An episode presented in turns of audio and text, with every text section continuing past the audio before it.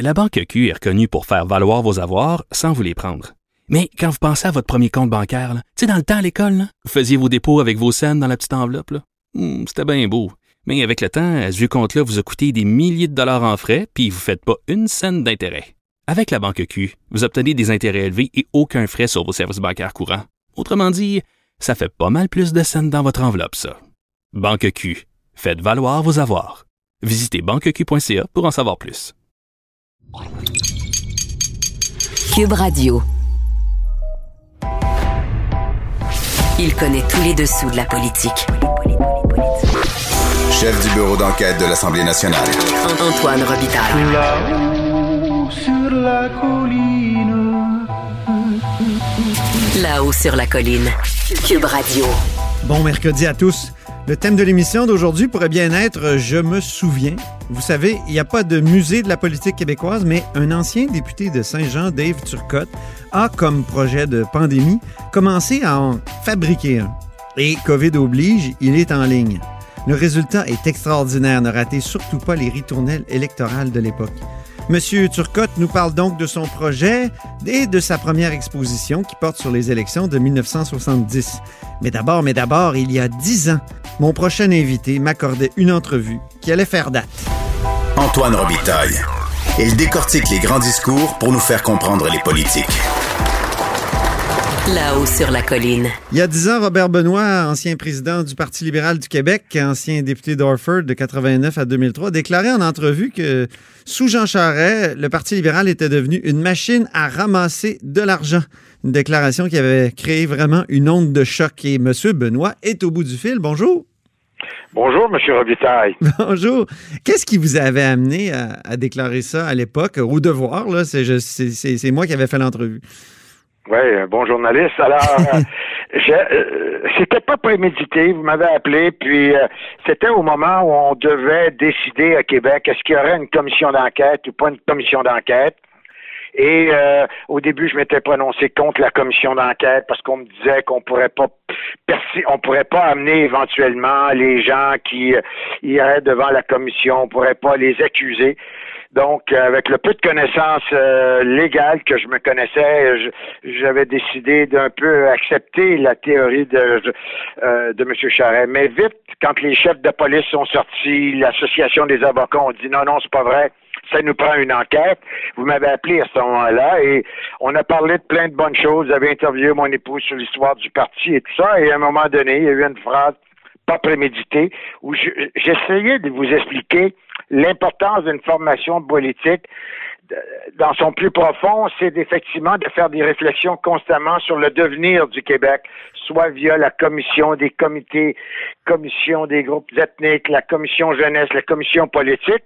Ouais. Et euh, j'ai échappé le mot commission des finances et j'ai dit, ben, cette partie-là, on a arrêté de faire beaucoup de ces réflexions-là dans les dernières années pour ramasser de l'argent. Et là, cette phrase est une machine à ramasser de l'argent qui est devenue célèbre par la suite. Oui, ça, ça a vraiment créé une onde de choc, comme je l'ai dit, mais certains ont cru à l'époque que vous aviez voulu prendre votre revanche contre Jean Charest à cause de l'affaire du Mont Harford. On se souvient que vous étiez contre la privatisation du Mont Harford. Vous, avez mené toute une bataille, là, si je me souviens bien, avec Pierre Paradis, avec, euh, avec Tom Mulcair. Euh, donc, certains ont pensé que vous aviez voulu, euh, au fond, vous venger. Euh, Qu'est-ce que vous répondez à, à ces- cette pas. Je interprétation? pense- savez, M. Robitaille, quand vous avez été en politique, moi, ça fait 40 ans, là, j'ai commencé au municipal, j'ai même commencé dans les enfants de cœur quand j'avais 7-8 ans. Donc, euh, j'ai toujours été un peu dans un monde politique, plus ou moins directement et indirectement. J'ai toujours fait la différence entre les gens qui sont en politique et leurs idées. OK. Alors, j'étais pas d'accord avec ce qu'on vend d'une partie du Mont Feu. C'est c'est de notoriété publique. On a mené la bataille, surtout mon épouse d'ailleurs, beaucoup plus que moi. Mais euh, je suis capable de faire la part des choses entre les individus et euh, euh, les idées qu'ils défendent. Alors, Jean Charest, moi, si je le rencontre sur la rue, on va se jaser, on va se dire bonjour. Je n'étais pas d'accord avec cette idée-là. D'ailleurs, c'est lui-même qui l'avait écrit dans le programme électoral Oui. que non, on ne vendrait pas le Mont Harford. Je veux dire, c'est pas moi qui l'ai écrit, c'est lui. Et euh, on l'a imprimé, on l'a publié.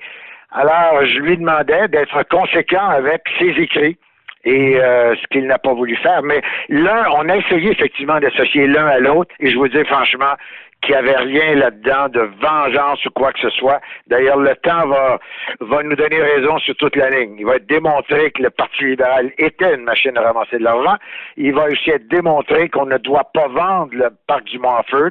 Et on va d'ailleurs, M. Charest va remettre les terrains dans le parc éventuellement. Oui. Donc, on va gagner sur tous les deux fronts. Mais encore une fois, il n'y a pas d'association. Ça aurait été n'importe qui d'autre qui serait là. J'ai même pensé quand j'étais député, parce que le débat avait commencé du moment où j'étais député sur le PQ. Oui. Et j'avais même pensé à l'époque démissionner de ma job de député et de me représenter indépendant pour démontrer que ça n'avait pas d'allure, cette affaire-là. Mais finalement, le PQ avait un peu arrêté la machine. Et ça a pogné de plus belle quand M. Charest est arrivé. Oui.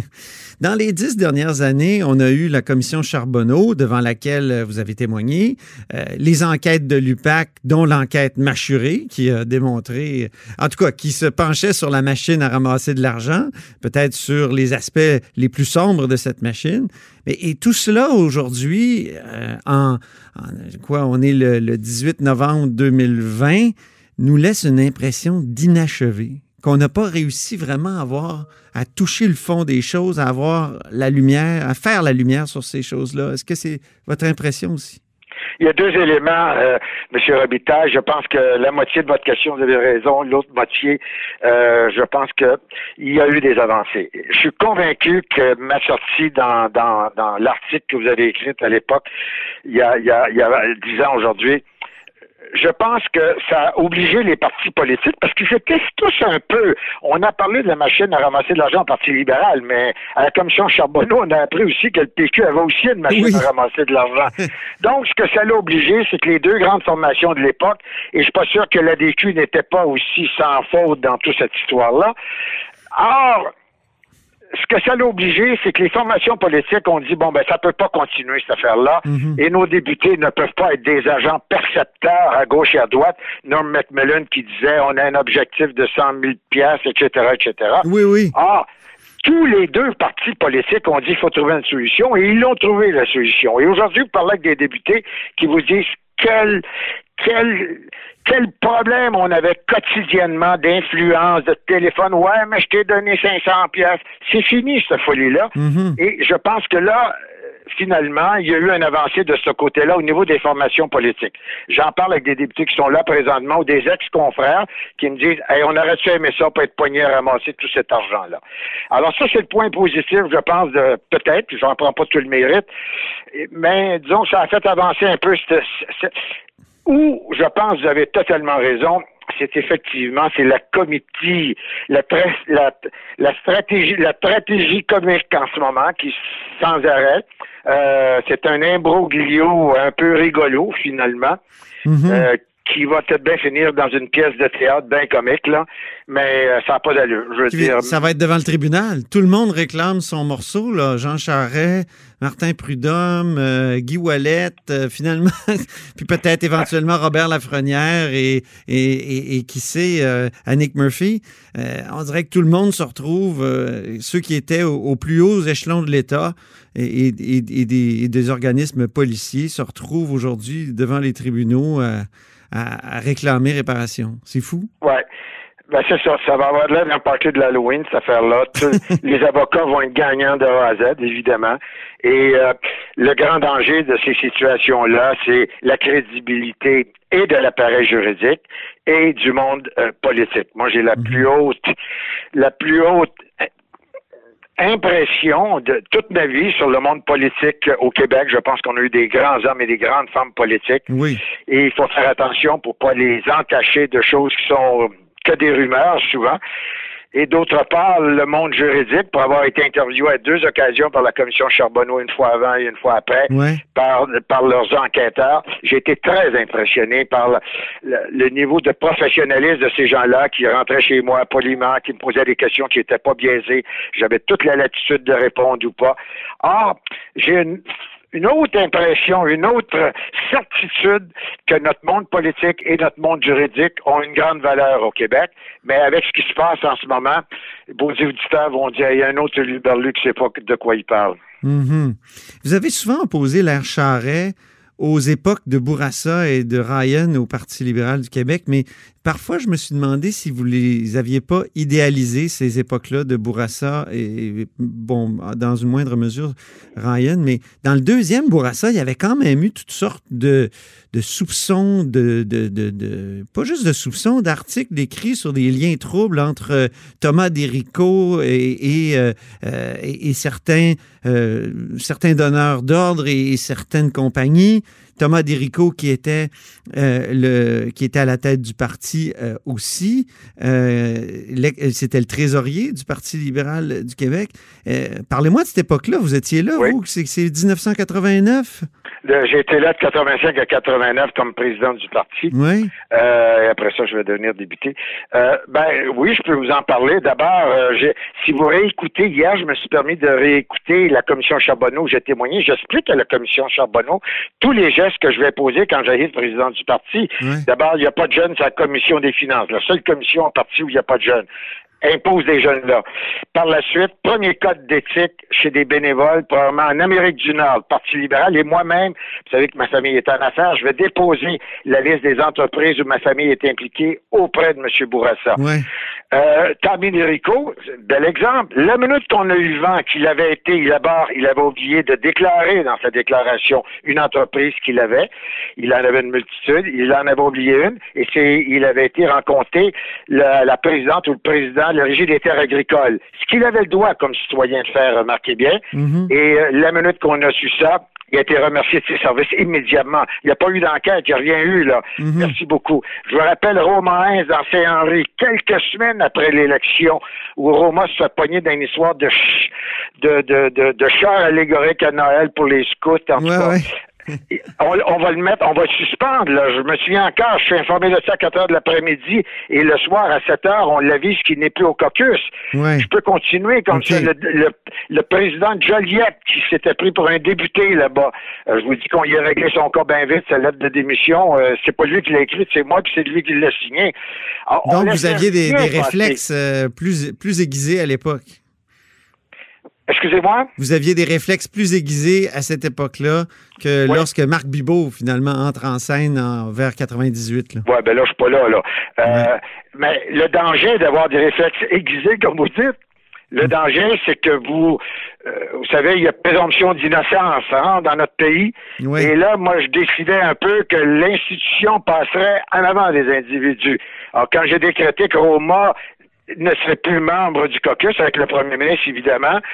À ce moment-là, il y, a un coup qui est pas correct pour Roma. D'ailleurs, plus tard, le juge va dire, pauvre Roma, bon, t'as pas une bombe atomique de luminosité, mais il était pas vraiment coupable. Moi, je me suis senti coupable à ce moment-là d'avoir pris le parti de l'institution et euh, ben Roma, encore aujourd'hui, doit m'en vouloir, même s'il est décédé. Hein, je veux dire. Euh, alors, c'est le danger quand vous êtes président d'une institution comme celle-là. Où est la ligne exacte? D'ailleurs, dans le cas de Roma, M. Bourassa était euh, l'autre exemple, je vous rappelle, de ce ministre dont j'oublie le nom, qui avait donné un contrat au bureau de son épouse de 3 000 dollars et M. Bourassa l'a remercié comme ministre.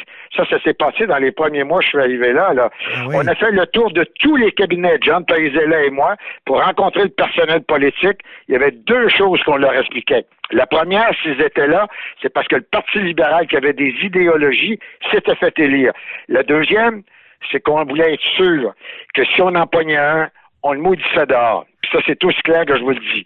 Alors, euh, on a fait le tour de tous les ministères, on a rencontré tout le personnel politique et le message était le même jour après jour. Euh, alors, on laissait rien passer, rien passer. Mhm. Après les dix ans qu'on vient de vivre, pensez-vous que le Parti libéral du Québec a compris et revenu à ces réflexes-là avec Dominique Anglade? Je pense que oui. D'abord, il n'y a plus de problème de financement. Je vois sur leur site, là, envoyez-nous 10 piastres. Ça ressemble à l'époque Ryan, les soupers de spaghetti. Ça, ça me plaît bien. Et euh, je pense qu'elle a mis en place un certain nombre de mécanismes de réflexion, sondage, commission politique. Je pense que cet aspect-là, j'ai assisté moi-même à Sherbrooke un, un, genre de petit souper, là, euh, je ne sais pas, 5 piastres, où Mme Anglade était là. Et j'ai eu l'impression que oui, on revenait à, à nos principes de base un parti qui écoute les gens, un parti qui regarde en avant. Et puis, c'est pas évident en ce moment d'être dans l'opposition, j'en suis bien conscient. Vous qui avez toujours euh, eu des combats verts, des combats environnementaux, parlez-nous de votre dernier, le lac Manfred Magog. euh, qui serait une poubelle pour une compagnie américaine? Oui, ben, lac Massaméga, comme vous savez, un, un, un quart du lac est aux États-Unis et trois quarts est au Canada. Par contre, les trois quarts de l'eau vient des États-Unis. Et à la tête du lac, dans le Vermont, il y a un seul site de déchets. C'est un mont, c'est immense. On parle de 35 000 camions de déchets qui déversent leurs déchets. Euh, et le site est à quelques pieds du lac Memphremagog. Et on, vous savez, il y a du jus de poubelle qui sort d'un site de déchets. Ben oui, du Ah, il y a lixivia, je pense 52 qu'on 000 dit. gallons par jour Hein? qui sont pompés et qui étaient traités dans, un, dans une usine de Newport qui est bâtie il y a 40 ans, qui n'est pas adéquatement fait pour traiter ces produits chimiques-là. Alors, on est en on est en grande bataille. Tous les politiciens du coin, ministre fédéral, député, euh, Denis Paradis a été très impliqué dans cette bataille-là. Et j'ai été un peu le porteur de dossier. On a gagné récemment face à la compagnie un moratoire de quatre ans où euh, ils ont arrêté de jeter le jus de poubelle dans le lac Memphremagog. Et euh, on me dit que le 10 décembre, les députés du coin, les maires vont se réunir suite à, à des interventions là, que le groupe Memphremagog Conservation fait. Très bien. Ben, Robert Benoît, merci infiniment pour avoir commémoré avec moi cet article, ce célèbre article de 2010. Merci, puis, euh, M. Robitaille. Les portez-vous bons bien. journalistes nous rapportent très bien les choses. Alors, euh, Ça s'intitulait Le PLQ, une machine à ramasser de l'argent selon son ex-président. C'était le 18 novembre 2010. Merci beaucoup. Bonne journée. Merci. Merci. Robert Benoît est un ancien président du Parti libéral du Québec, ancien député d'Orford de 1989 à 2003. Il nous parlait en direct de l'Estrie. Vous êtes à l'écoute de là-haut sur la colline.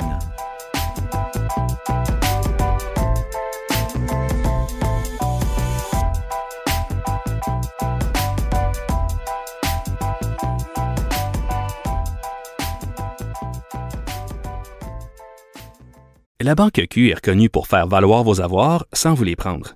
Mais quand vous pensez à votre premier compte bancaire, tu sais, dans le temps à l'école, vous faisiez vos dépôts avec vos scènes dans la petite enveloppe. Hmm, C'était bien beau. Mais avec le temps, à ce compte-là vous a coûté des milliers de dollars en frais, puis vous ne faites pas une scène d'intérêt. Avec la Banque Q, vous obtenez des intérêts élevés et aucun frais sur vos services bancaires courants. Autrement dit, ça fait pas mal plus de scènes dans votre enveloppe, ça. Banque Q. Faites valoir vos avoirs. Visitez banqueq.ca pour en savoir plus. Antoine Robitaille. Le philosophe de la politique. La joute politique ne colle pas sur lui. Il réussit toujours à connaître la vérité. Vous écoutez là-haut sur la colline. L'ancien député Dave Turcotte, dans la circonscription de Saint-Jean pendant 10 ans, de 2008 à 2018, a créé un musée virtuel d'histoire politique du Québec. Bonjour Dave Turcotte. Bonjour, M. Robitaille. Et c'est formidable ce musée-là, vraiment. Je l'ai visité tout à l'heure. Il y a tellement de choses. Qu'est-ce qui vous a conduit à vouloir créer ce musée-là? Ben moi, lorsque j'étais député, euh, souvent pour décrocher, j'allais passer, euh, puis j'aime pas prendre l'avion, là, donc je prenais euh, ma voiture et j'allais faire des des voyages aux États-Unis. J'ai découvert tout l'univers des musées présidentiels, des maisons de, de présidents. J'ai toujours aimé l'histoire. Ben, j'aime la politique aussi, c'est bien évident. Oui. J'ai été député pendant dix ans. Euh, et euh, donc, je me suis dit, on dirait que ça manque au Québec, cette culture-là Mhm. de, de la, la promotion de l'histoire politique, l'histoire de nos premiers ministres. De Je suis tellement d'accord avec vous. Je suis tellement d'accord avec vous. Moi, quand j'étais député, Oui. j'ai travaillé euh, pour, euh, bon, on a fait ériger un monument à l'honneur de Félix Gabriel Marchand, le 11e premier ministre, là, fait que j'ai amassé le 100 000 que ça prenait. Oui. Euh, j'ai tout négocié ça avec la ville, avec la commission de la capitale nationale, la chambre des notaires, etc. Donc tout ça a fonctionné. On a, j'ai fait un, un Excusez mon ignorance, il est où, Marchand? mar- à Saint-Jean-sur-Richelieu. OK. Euh, il a été député pendant 33 ans de la circonscription de Saint-Jean. Ah oui, C'est le premier premier ministre à, à décéder en fonction. oui. Euh, la- les archives nous disent qu'il y avait à peu près 60 000 personnes devant le Parlement euh, lors de ses, euh, ses obsèques. OK. Euh, la, la chapelle ardente plutôt. Oui. Donc, euh, c'était vraiment... euh, OK. Mais là, donc- là, dans votre musée, vous vous consacrez euh, à des personnages, mais surtout, là, j'ai vu à l'élection de 1970. Oui. C'est votre à- première salle d'exposition? Oui, exactement. Il faut partir à quelque part. Donc, avec les années, j'en, j'en suis venu à collectionner beaucoup. Euh, j'aime l'histoire, comme j'ai dit, et je trouvais qu'il y a des personnes qui arrivent à un certain moment de leur vie, soit qu'ils doivent déménager, bon, des personnes plus âgées, s'en vont en appartement ou malheureusement décèdent. Souvent, tout ce qu'ils ont amassé, collectionné, ben ça, ça s'éparpille. Les enfants, les petits-enfants savent pas trop quoi faire avec ça. Puis je trouvais ça dommage. Je le voyais avec des militants que je connaissais, Oui. euh, qui prenaient un peu d'âge, puis ils m'en, ils m'en laissaient parce qu'ils savaient que j'aimais l'histoire, puis j'aimais la politique, puis que ah ben lui il est jeune, il va garder ça plus longtemps, ça se perdra pas. Mais vous avez Donc, avec- tellement de trucs. C'est fou, là. Les, Oui. les gens qui aiment l'histoire politique comme moi, comme bien du monde, euh, on trouve dans cette salle d'exposition-là toutes sortes de choses, dont des ritournelles. Euh, Oui, et Effectivement. et j'ai été impressionné par la ritournelle de Jean-Guy Cardinal. Jean-Guy Cardinal, c'est un unioniste qui a essayé d'être chef de l'Union nationale en 1969 et qui avait une chanson, thème euh, formidable. On va en écouter un extrait. Pour Cardinal, c'est le chef idéal, c'est avec lui l'unité du parti. Avec son ambition, sa détermination, nous gagnerons la prochaine élection. Grâce à son dynamisme et sa force. C'est formidable. Il y a plein de, de chansons comme celle-là, comme la chanson des créditistes. euh, Mais euh, le, ce qui est drôle de la chanson de, de chanson thème de Jean-Guy Cardinal, c'est Oui. qu'en en parlant avec un de mes amis, on, on a découvert, ben, on trouvait qu'elle avait un peu une tonalité un peu russe quand même. ben oui, ben on connaît cette de- chanson-là. C'est, c'est- Ben, exactement. Puis là, c'est là que C'était c'était le temps des fleurs, on ignorait la peur. euh, Il y a Dalida qui l'a chanté, oui. exactement. Puis euh, donc je trou- on a essayé de trouver pourquoi Jean-Guy Cardinal, est-ce quoi, il aimait Dalida ou Oui. là, j'en sais pas trop là. En tout cas, j'ai écrit à François. Cardinal, qui est son fils, Oui, oui, exact. qui, euh, qui est éditorialiste à la presse. Euh, j'ai hâte de voir euh, sa réponse. Alors, écoutons une autre chanson maintenant, la chanson des euh, créditistes. À Québec, on y va, c'est extraordinaire.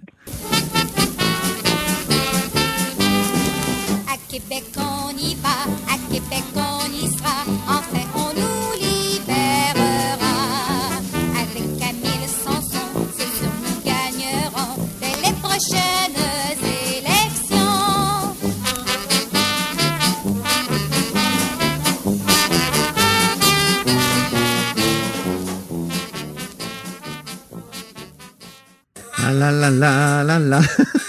C'est formidable. Ça va vraiment avec la, la couleur de M. Sanson quand même. Ben oui, ben oui.